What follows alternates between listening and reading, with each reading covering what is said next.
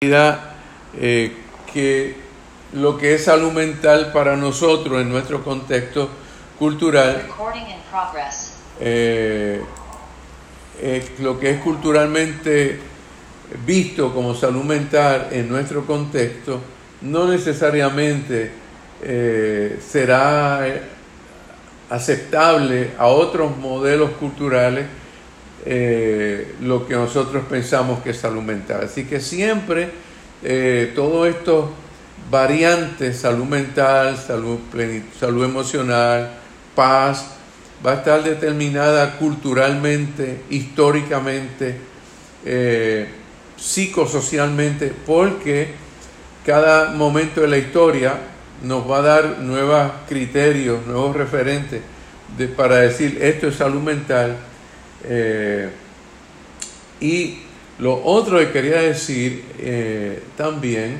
voy a compartir todas estas ideas, muchas veces eh, pensamos que la salud mental o la persona está mental y emocionalmente saludable cuando se adapta a las tendencias, a los criterios, a las guías sociales.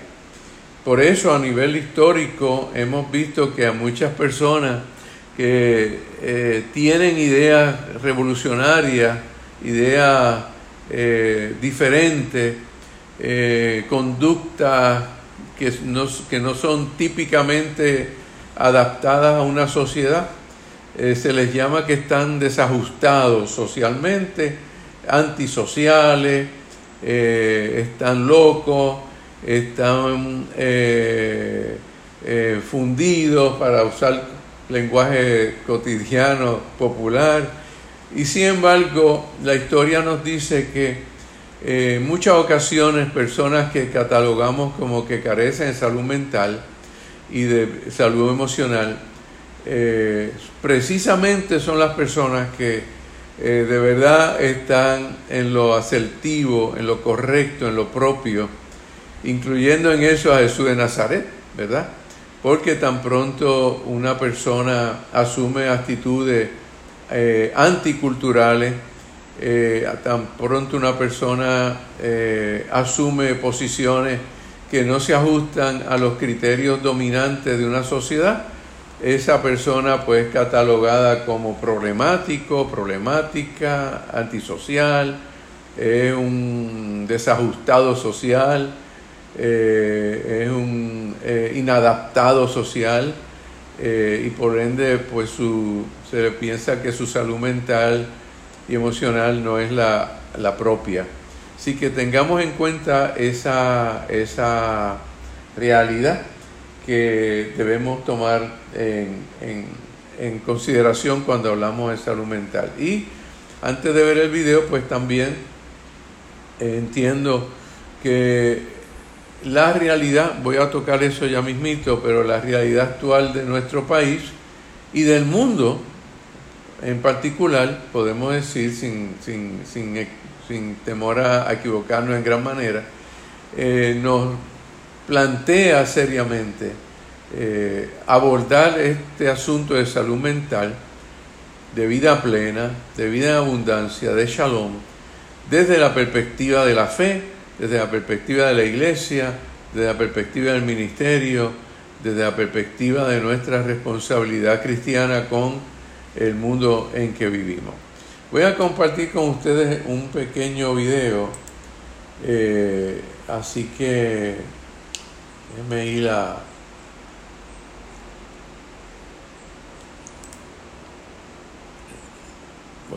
Déjenme irme por acá primero. Oh, oh. Mm.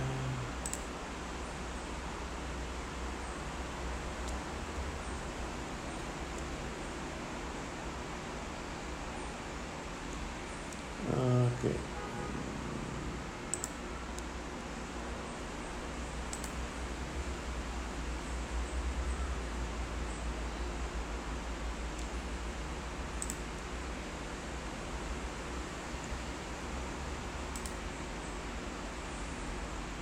Verónica, tengo... Pero, eh, Verónica o Leo, que tengo que ir a, tengo que ir Verónica a la pantalla mía principal de de Yahoo. Este cómo le doy minimizar a la pantalla de Zoom porque como que esa partecita se me había escapado. O, o Leonardo.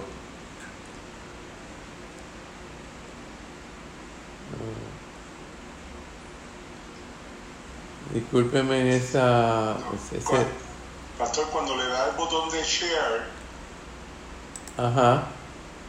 Importante, le sale una pantalla blanca, es importante que marque el share sound y, y el optimize for video clip. Ajá. Y le salen como unas pequeñas pantallitas y ahí es que usted va a buscar la pantalla de Zoom, de Yahoo. Ok. Oh, ok, ok, ok. A ver si. Ok, déjame ver. Ah, Sí, no. efectivamente, pero busque la pestaña ahora, busque la pestaña de... Ahora, ahora la tengo. Sí, sí, sí. Ahí está, perfecto, ya está en la pantalla de Yahoo. Ok, entonces. Porque. eh, ok, déjame irme por acá. Déjame hacerlo de esta otra manera para no tomar mucho tiempo. Porque es que te- tenía las páginas abiertas. Ah, Ok. Perfecto. Estamos, estamos viéndolo, ¿no? Estás deprimido. Estás Sí. distraído. Distraído de la vida que te puebla. Tienes corazón, volumen de su computadora. cerebro, alma y espíritu. Entonces, ¿cómo puedes sentirte pobre y Lo desdichado? tengo hasta el 100. Distraído de la vida que te rodea. Delfines, bosques, mares, montañas, ríos. No caigas en lo que cayó tu hermano que sufre por un ser humano cuando en el mundo hay 5.600 millones. Además no es tan malo vivir solo. Yo la paso bien decidiendo a cada instante lo que quiero hacer. Y gracias a la soledad me conozco algo fundamental para vivir. No caigas en lo que cayó tu padre, que se siente viejo porque tiene 70 años, olvidando que Moisés dirigía el éxodo a los 80 y Rubinstein interpretaba como nadie a Chopin a los 90, es por solo citar dos casos conocidos. No estás deprimido, estás distraído. Por eso crees que perdiste algo, lo que es imposible porque todo te fue dado no hiciste ni un solo pelo de tu cabeza, por lo tanto, no puedes ser dueño de nada. Además, la vida no te quita cosas, te libera de cosas, te aliviana para que vueles más alto, para que alcances la plenitud. De la cuna a la tumba es una escuela. Por eso lo que llamas problemas son lecciones. Y la vida es dinámica. Por eso está en constante movimiento. Por eso solo debes estar atento al presente. Por eso mi madre decía, yo me encargo del presente. El futuro es asunto de Dios. Por eso Jesús decía, el mañana no interesa. Él traerá nueva experiencia. A cada día le basta con su propio afán. No perdiste a nadie. El que murió simplemente se nos adelantó porque para allá vamos todos. Además, lo mejor de Él, el amor, sigue en tu corazón. ¿Quién podría decir que Jesús está muerto? No hay muerte, hay mudanza. Y del otro lado te espera gente maravillosa. Gandhi, Michelangelo, Whitman, San Agustín, la Madre Teresa, tu abuela y mi madre que creía que en la pobreza está más cerca el amor, porque el dinero nos distrae con demasiadas cosas y nos aleja porque nos hace desconfiados. No encuentras la felicidad y es tan fácil. Solo debes escuchar a tu corazón antes que intervenga tu cabeza, que está condicionada por la memoria. y complica todo con cosas viejas, con órdenes del pasado, con prejuicios que enferman, que encadenan, la cabeza que divide, es decir, empobrece, la cabeza que no acepta que la vida es como es, no como debería ser. Haz solo lo que amas y serás feliz. Y el que hace lo que ama está benditamente condenado al éxito, que llegará cuando deba llegar porque lo que debe ser será y llegará naturalmente. No hagas nada por obligación ni por compromiso, sino por amor. Entonces habrá plenitud. Y en esa plenitud todo es posible y sin esfuerzo porque te mueve la fuerza natural de la vida, la que me levantó cuando se cayó el avión con mi mujer y mi hija, la que me mantuvo vivo cuando los médicos me diagnosticaban tres o cuatro meses de vida. Dios te puso un ser humano a cargo y eres tú. A ti debes hacerte libre y feliz. Después podrás compartir la vida verdadera con los demás. Recuerda, Jesús, amarás al prójimo como a ti mismo. Reconcíliate contigo Ponte frente al espejo y piensa que esa criatura que estás viendo es obra de Dios. Y decide ahora mismo ser feliz porque la felicidad es una adquisición, no algo que te llegará de afuera. Además la felicidad no es un derecho sino un deber porque si no eres feliz estás amargando a todo el barrio. Un solo hombre que no tuvo ni talento ni valor para vivir mandó matar 6 millones de hermanos judíos. Hay tantas cosas para gozar y nuestro paso por la tierra es tan corto que sufrir es una pérdida de tiempo. Tenemos para gozar la nieve del invierno y las flores de la primavera, el chocolate de la perulla, la baguette francesa, los tacos mexicanos, el vino chileno, los mares y los ríos, el fútbol de los brasileros y los cigarros de Chess Davidoff, las mil y una noches, la Divina Comedia.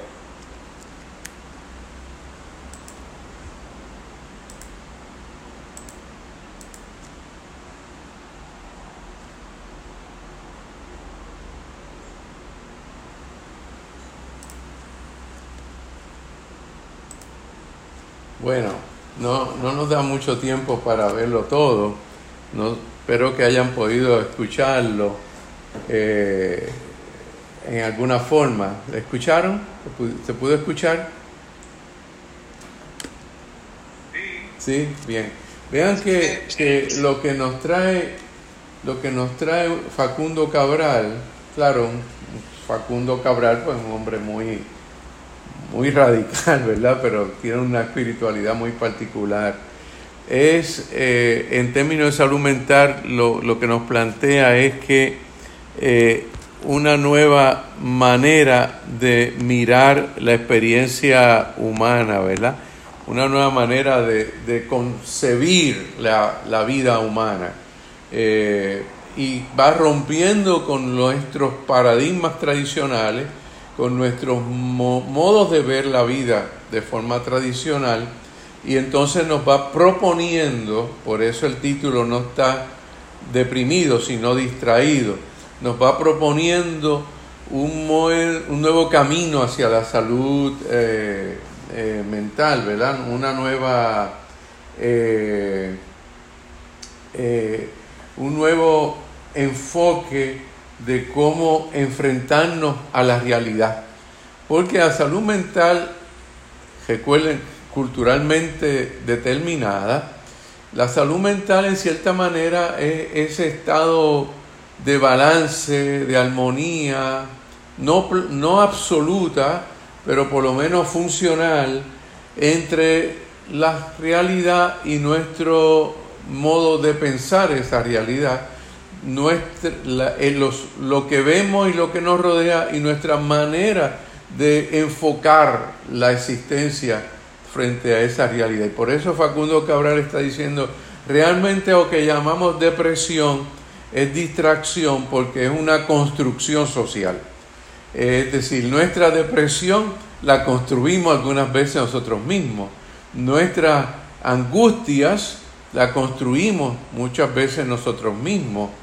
Eh, el Evangelio precisamente de Cristo, no el Evangelio necesariamente de la cristiandad y de la iglesia, el Evangelio de Cristo, de Jesús de Nazaret, nos lleva a un estado perfecto, eh, perfecto en el sentido de plenitud, ¿verdad?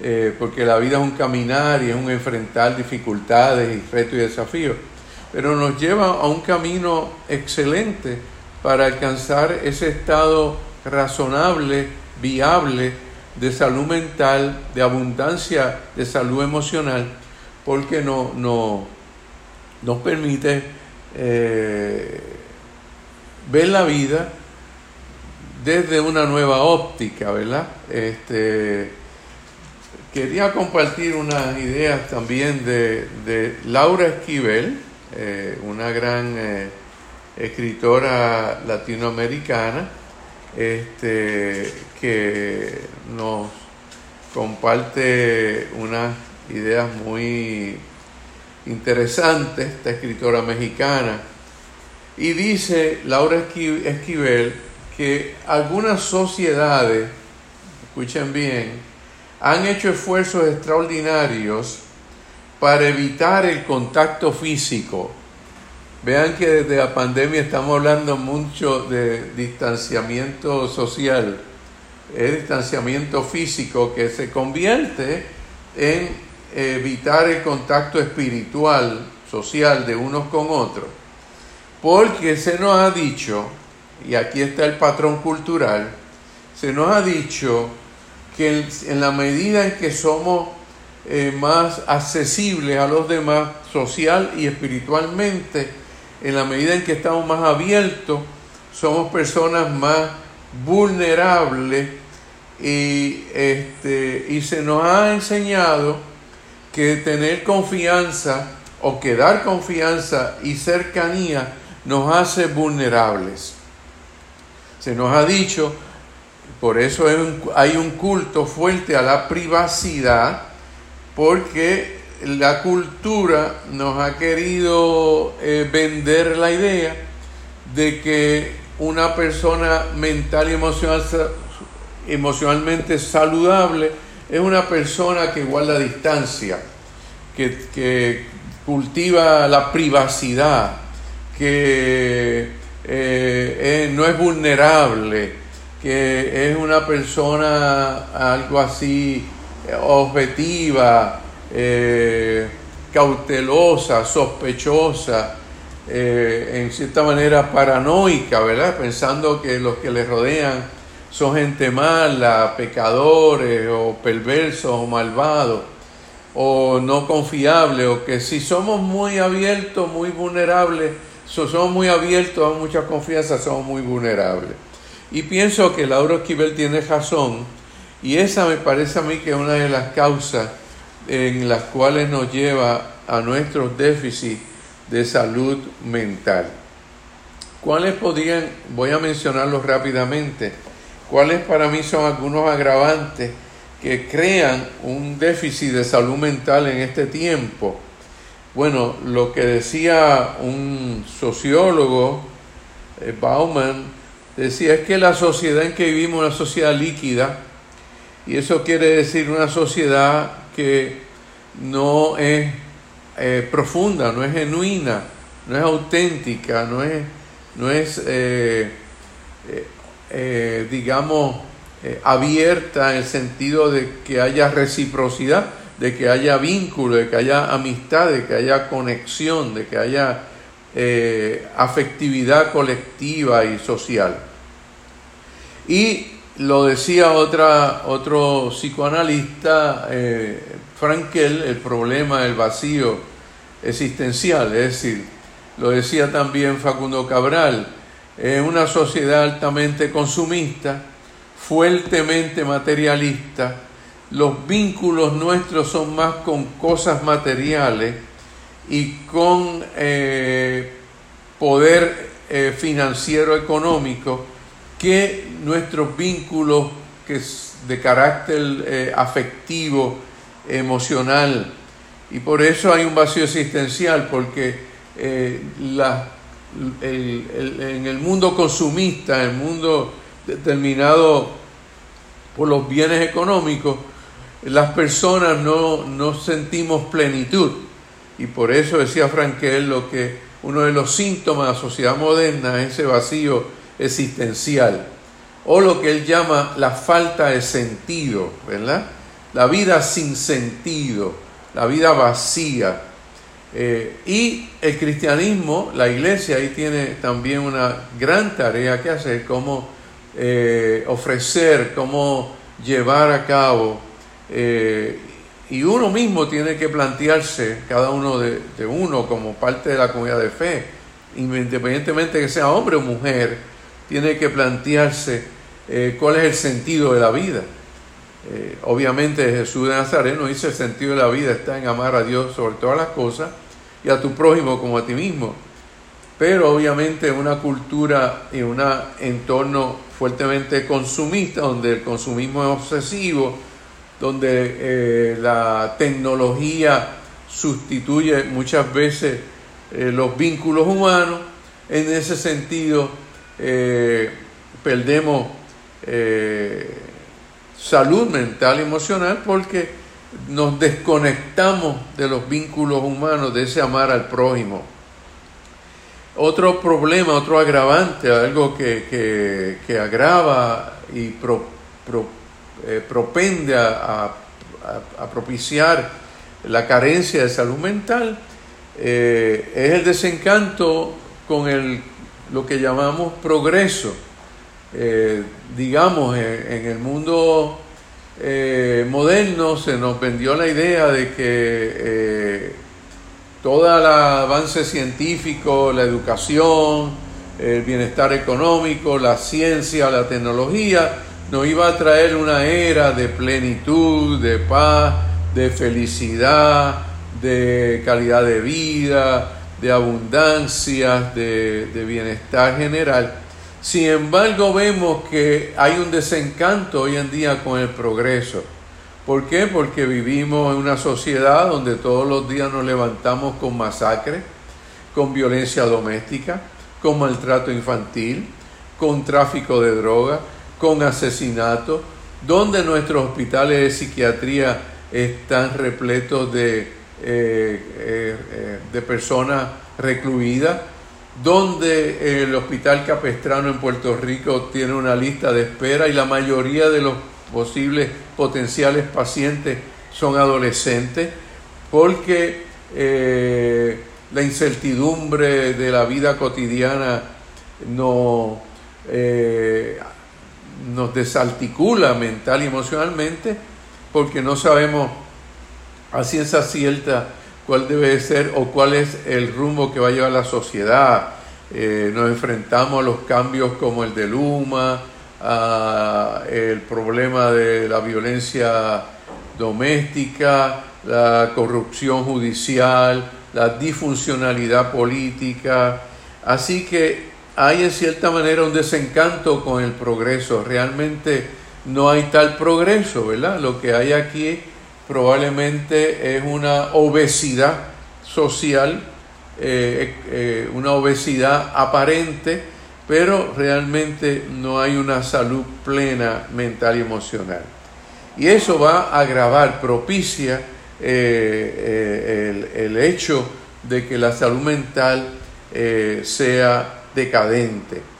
Otro aspecto que contribuye a, la decadencia, a, a eh, dificultad de lograr una salud mental viable, para no decir óptima, pero por lo menos viable, es nuestra idea de religiosidad exclusiva. Eh, algunas veces nos ponemos muy dogmáticos, muy ortodoxos, muy restrictivos, y entonces la iglesia, en lugar de ser una comunidad incluyente, se constituye una universidad, es en una institución, en una iglesia excluyente.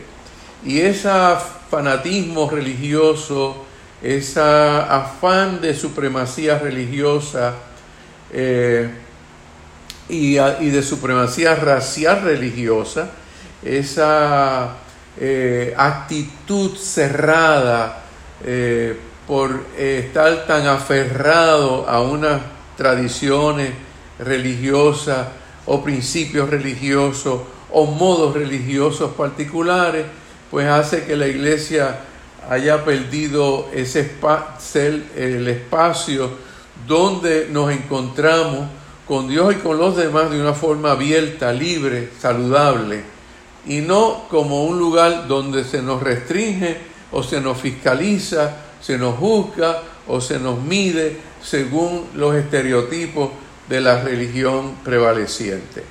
Y de ahí otro agravante, para no tomar tanto tiempo en eso, otro agravante es que somos, tenemos una espiritualidad demasiado ortodoxa. Necesitamos una espiritualidad más heterodoxa, si ustedes quieren decir, una espiritualidad más abierta, una espiritualidad más plena, más eh, universal, más global, una espiritualidad más eh, eh, vinculante. nosotros estamos en una espiritualidad demasiado materializada, vamos a ponerlo así, aunque parezca una contradicción. Pero lo que quiero decir es una espiritualidad donde el ser humano pueda contemplar los cielos, las aguas, el mar, eh, las plantas, las flores. Eh, nosotros pensamos que la espiritualidad solamente está en un culto de adoración. Pues no, tenemos que fomentar una nueva espiritualidad que sea amplia, inclusiva, abierta, global, eh, holística y que pueda entonces liberarnos de esos límites que nos ponemos nosotros. La espiritualidad no puede ser una receta, tiene que ser una experiencia viva en la cual uno eh, la sienta y la pueda compartir. Bueno, habiendo dicho eso, entonces, voy a, eh, a, comentar un poco cuáles podrían ser los, atenuantes, ¿verdad? Frente a esa realidad que he descrito tan rápidamente, eh, cómo poder enfrentar, cómo propiciar, eh, qué cosas podemos hacer para propiciar una salud mental, digamos, eh, en la iglesia, en la vida personal, en la vida cotidiana, cómo podemos trabajar para lograr una salud mental más plena, vamos a ponerlo así, este, más, más plena, más, más completa. Bueno, una de las cosas, eh, uno de los aspectos, perdón, más eh, importantes en esto, eh, pienso que es otro cambio de tendencia, paradigma. Vivimos, hemos vivido en una era en que se enfatizó y se continúa enfatizando de manera prioritaria lo que se llama la, la, inteligencia eh, yo diría, racional, intelectual, donde nos enfocamos más en cómo explicar una realidad, cómo eh, eh, explicarla, cómo comprenderla a manera racional, intelectual. Pues el primer atenuante, yo diría, uno de los aspectos que debemos de cultivar para propiciar una salud mental es movernos a la salud o a la inteligencia emocional. Necesitamos fomentar una inteligencia emocional, es decir, que podamos mirar el mundo no solamente para explicarlo, sino mirar el mundo para sentirlo, para convivirlo, para compartirlo. En ese sentido, las religiones, varias religiones orientales, que algunas veces nos parecen a nosotros algo superficial o poco profundo, sin embargo, en esas religiones hay un serio eh, fomento de la inteligencia eh, emocional como un elemento que nos ayuda a lograr eh, salud mental.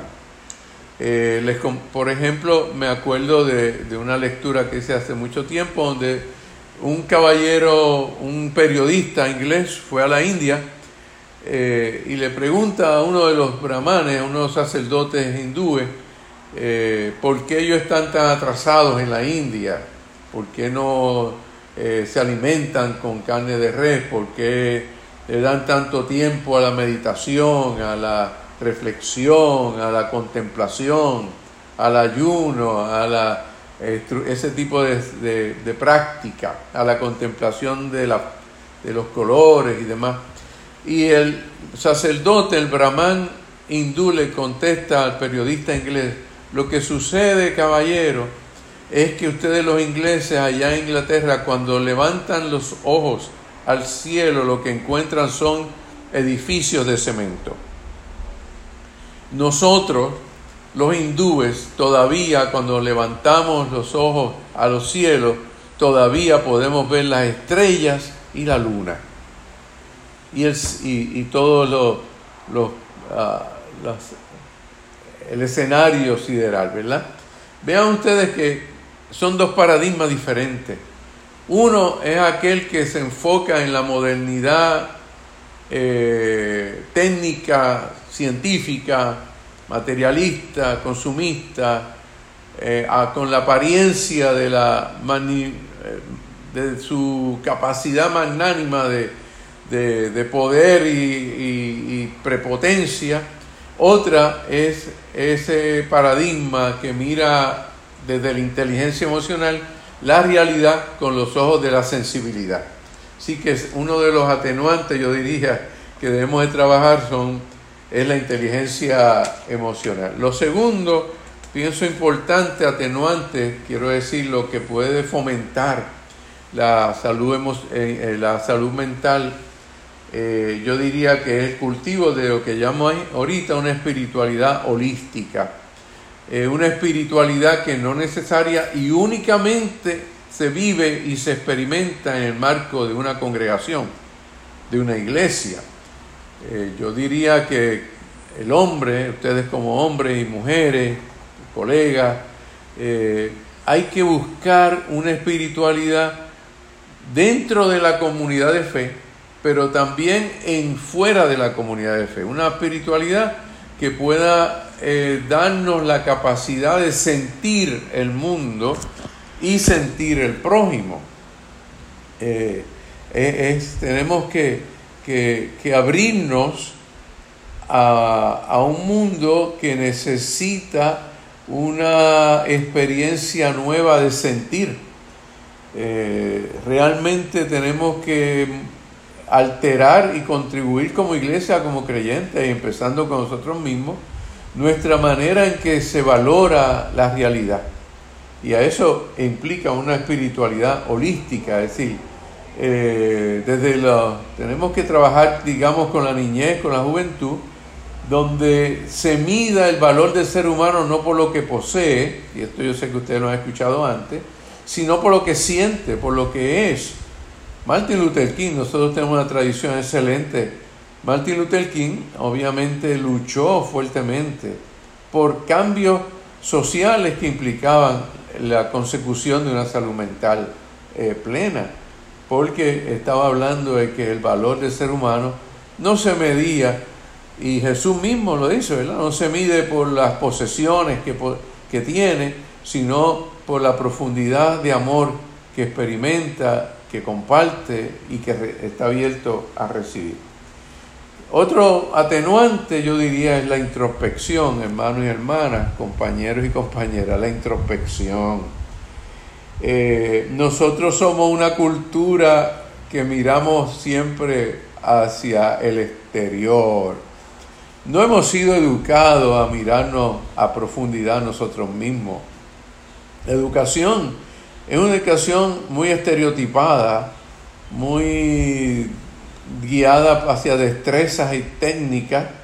Le digo, la educación en la escuela, en la universidad, en la iglesia, no nos hemos educado a la introspección, no nos hemos educado a detenernos, a mirar nuestra propia realidad espiritual, emocional, mental. a preguntarnos realmente por qué soy como soy, quién soy, eh, cuál es mi manera de sentir, de mirar, de percibir, eh, cómo, cómo uh, Recording in progress.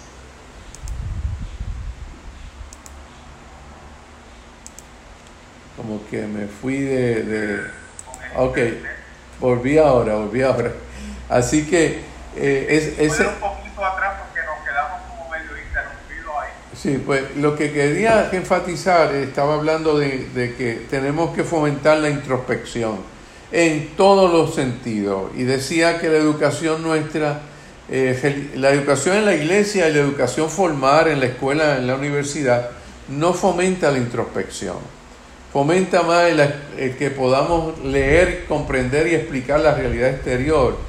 Pero no hemos fomentado una educación, una pedagogía de mirar el interior eh, de cada uno de nosotros, de, de, ir a lo íntimo, a lo profundo de nosotros, cómo hemos llegado a ser quienes somos, por qué, cómo nos sentimos, cómo nos contemplamos, cómo nos percibimos, cómo nos, eh, eh, eh, posicionamos frente a los demás y por qué en ese sentido Así que la introspección es como un viaje profundo hacia uno mismo, ¿verdad?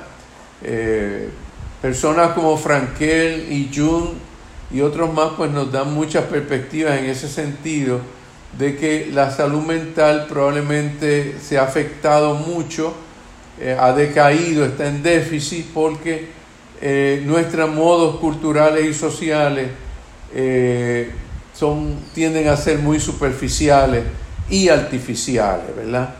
Es como decía un artista una vez, es la cultura de ser chic, o lo que decía un Miguel de Unamuno, es la cultura de la bicicleta y no la cultura de la afectividad. Otra experiencia, y, me abro luego a preguntas, eh, apenas he tocado algunas cositas, una, otra atenuante, otra manera de fomentar la salud mental es diversificar la experiencia psicosocial. Eh, hay que diversificarnos. No podemos eh, ser reduccionistas y pensar que la vida es todo religión, o la vida es todo iglesia, o la vida es todo trabajo, o la vida es todo consumo tenemos que diversificar la vida.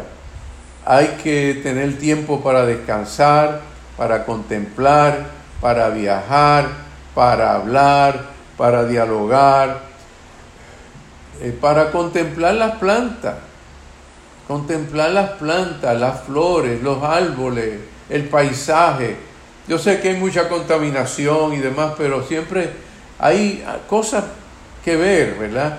Eh, para leer una, una, lectura que nos agrade, para contemplar eh, pintura. Eh, hoy en día en internet se puede sacar tiempo para contemplar pintura, pero es importante diversificarnos, diversificarnos para que nuestra vida cotidiana nos permita una riqueza amplia de nutrición emocional y mental. ¿verdad? Así que eh, pienso que Jesús de Nazaret nos da esa perspectiva de que eh, miremos las plantas de los lirios de los campos, ¿verdad? Hay que mirar los lirios de los campos, eh, hay que mirar las estrellas, hay que observar las olas del mar hay que caminar en una pista. Yo en, o en las mañanas o en las tardes, además del gimnasio, pues voy a caminar una pista acá en Atillo, frente al mar, y a escuchar las olas, ver las palmeras, cómo el viento da las palmeras.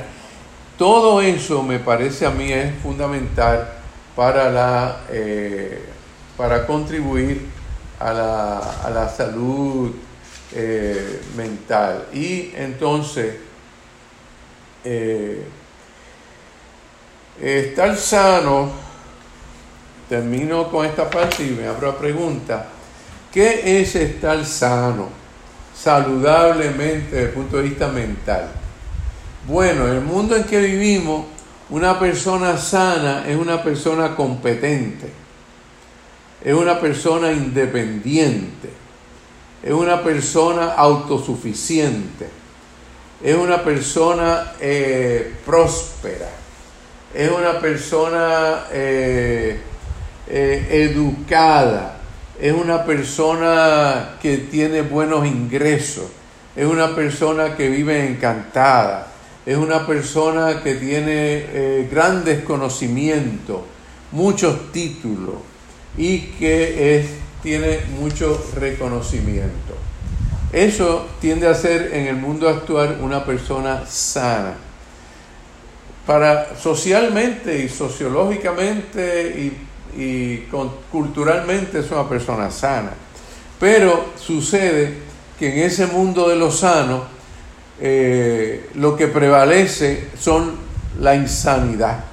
Porque en este mundo donde la sanidad se define de esa manera, es un mundo de altos niveles de violencia, de criminalidad, de odio, de conflicto, de, de, conflicto dentro de las congregaciones, de competencia, de eh, prepotencia, de egocentrismo, de eh, es un alto nivel de eh, despersonalización, subjetivismo, deshumanización en todas sus dimensiones, es un mundo de altos niveles de, odio racial, religioso, eh, es un mundo donde se rinde un culto a la riqueza y por ende un mundo donde nuestras penitenciarías están llenas de personas por asuntos de delincuencia,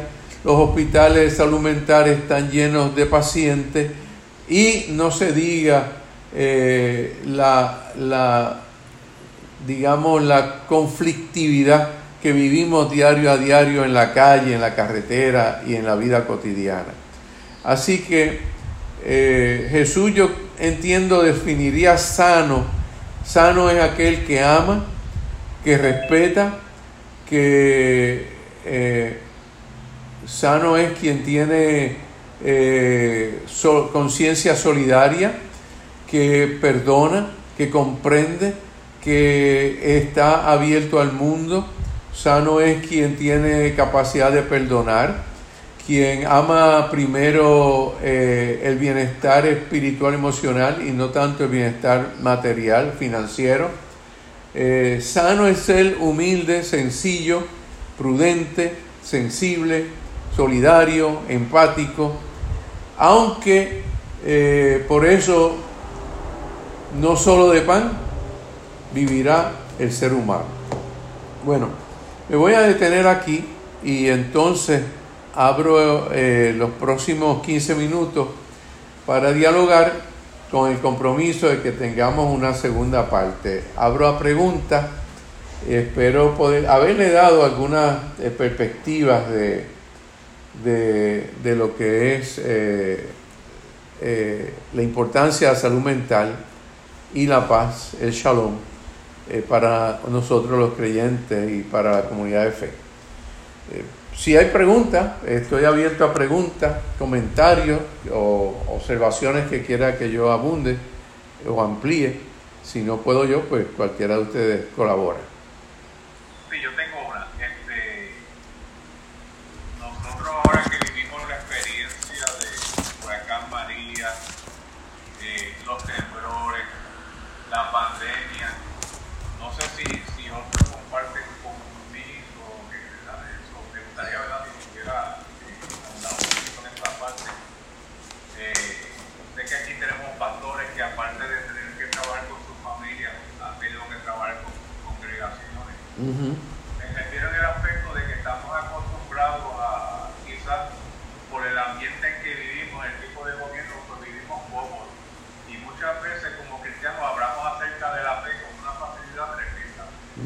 Pero yo entiendo que nosotros acabamos de vivir la experiencia que vivió Pedro cuando estuvo frente a Jesús, que Jesús le dijo, Pedro, este, camina sobre las aguas.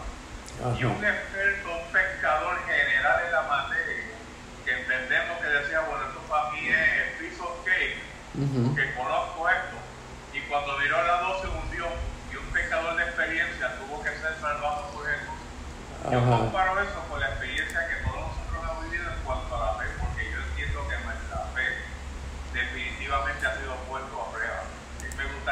Sí. en ese aspecto.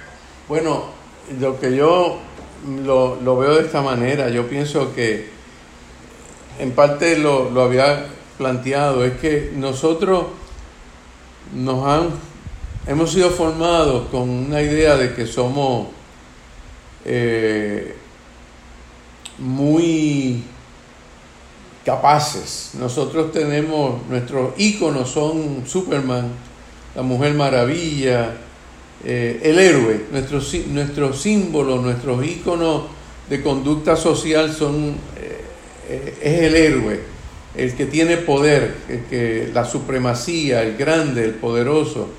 Y nos, nos fue- hemos sido enseñados que nosotros somos, bueno, en cierta manera, en cierta manera, Julio, yo entiendo que nosotros hemos transferido las cualidades que históricamente le hemos otorgado a Dios de la omnipotencia.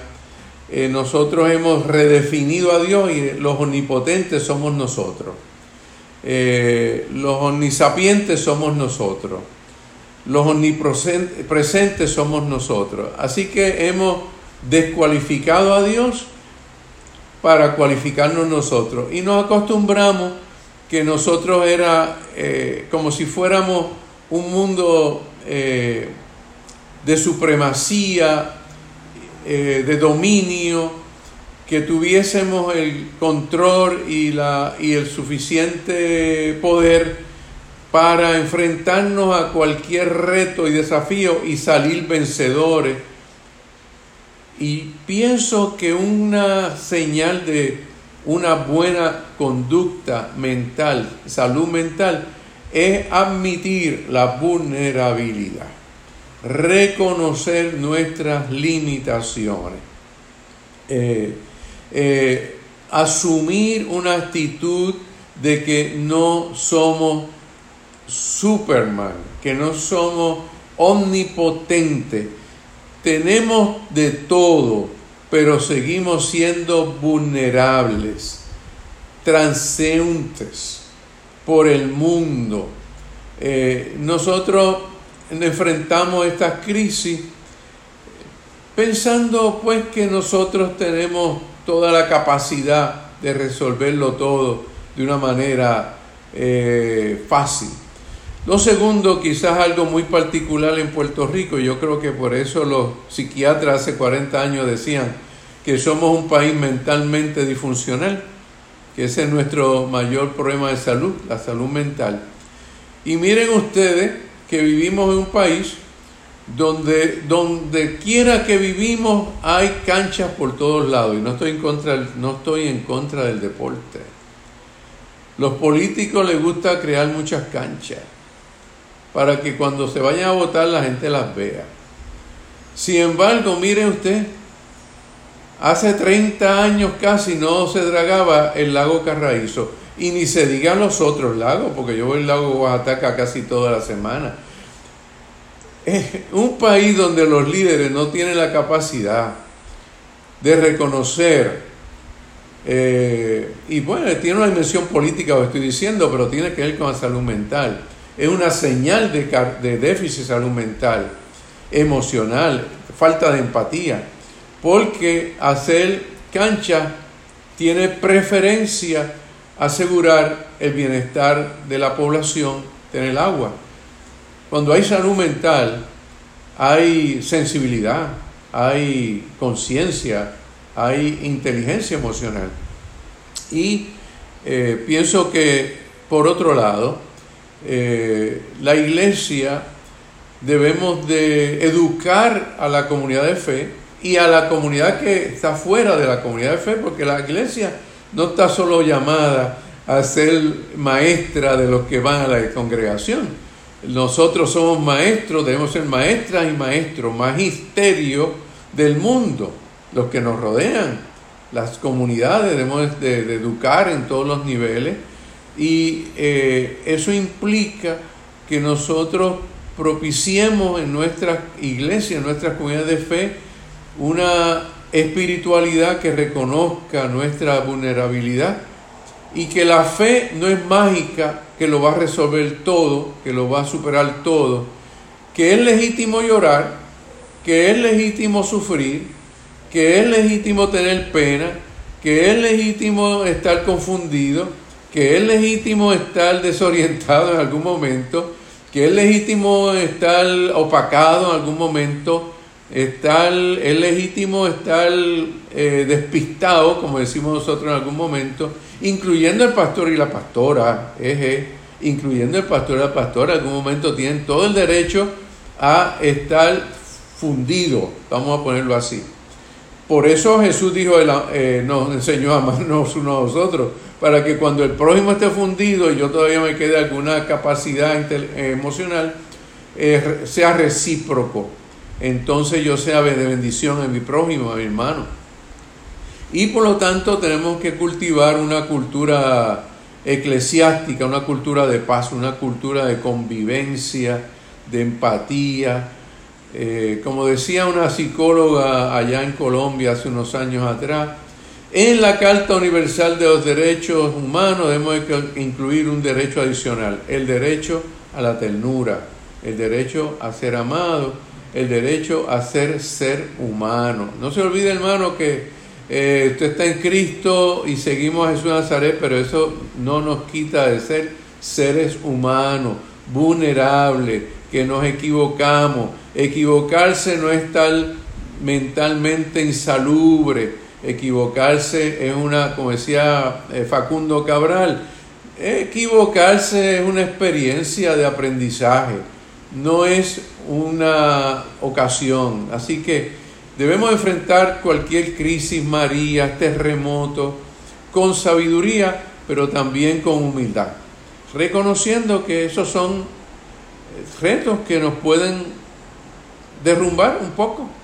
Pues para eso estamos, para levantarnos uno a los otros. Pienso que esa debe ser la actitud.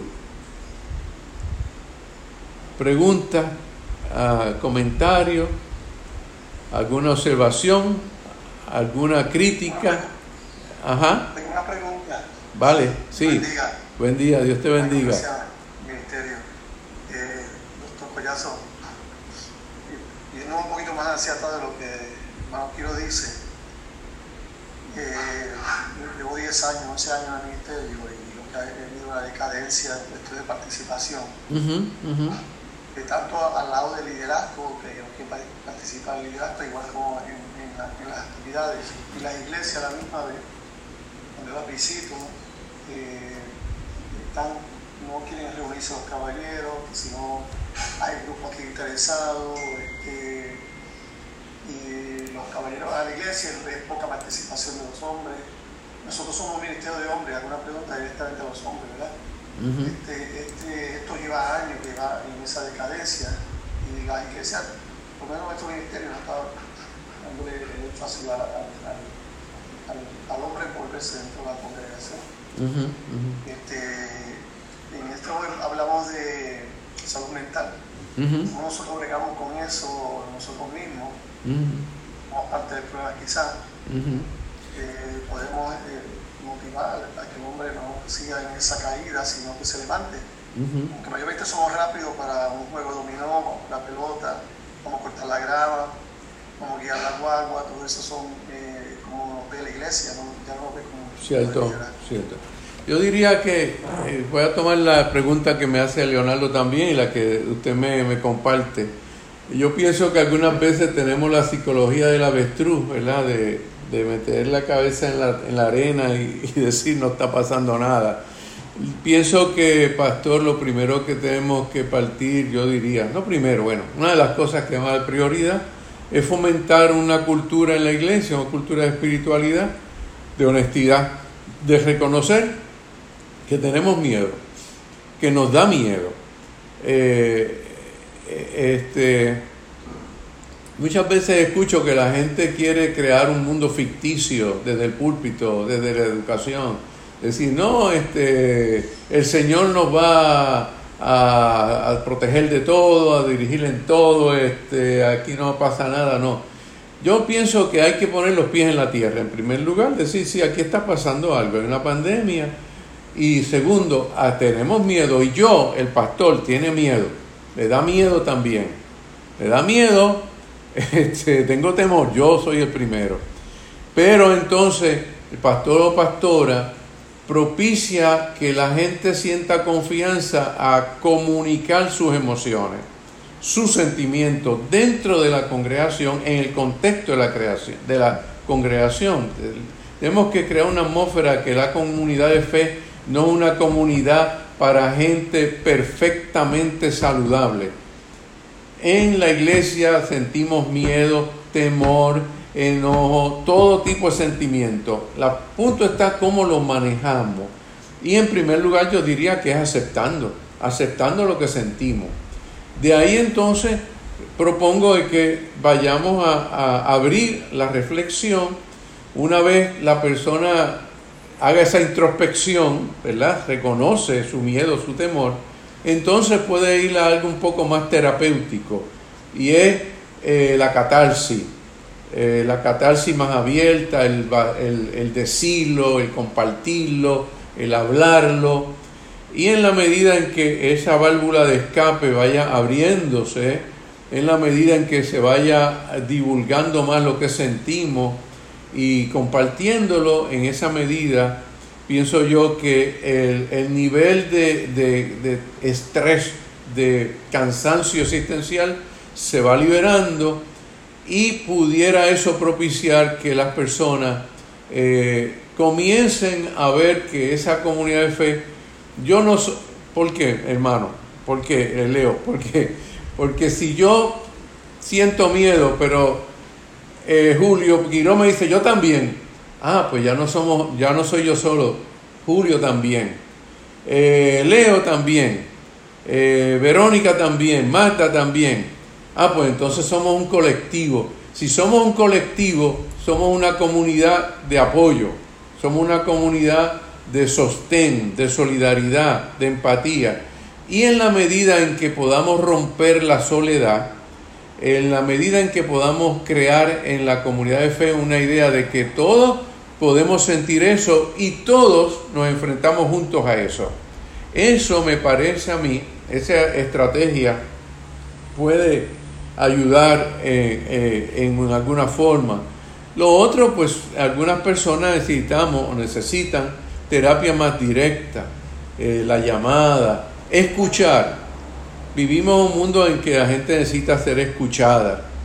bendito, yo estoy hablando mucho, ¿verdad? Pero la gente necesita ser escuchada. y probablemente ayudarle a, desahogar a la catarsis de aquello que le está cargando. Probablemente en este tiempo eh, el, amenaza de muerte, amenaza de contagio, aunque ha ido disminuyendo, eh, pudiera estar todavía en algunas personas. Pues hay que abordarlo colectivamente, como cuerpo, como comunidad de fe. Y en ese sentido pienso que podemos neutralizar los temores eh, y la inseguridad. Así que tenemos que, claro, no, crea, no creemos una falsa seguridad en la gente de que Dios está ahí y lo va a resolver todo y el Señor tiene todo arreglado. No, no, el Señor no tiene todo arreglado. Dios no es un mago que arregla las cosas de la noche a la mañana. Dios es aquel que nos acompaña y nos da las herramientas para nosotros hacer un mundo mejor. Y en la medida en que hagamos un mundo mejor, es un mundo bueno, es un mundo saludable mentalmente y emocionalmente hablando. No sé si le pude contestar, pero más o menos le dejo esas pistas de idea. Eh, bueno, tengo tiempo para una pregunta más, un comentario más. ¿Alguien pudiera, por ahí, alguien todavía quiere eh, escribirme o preguntarme? Uno más.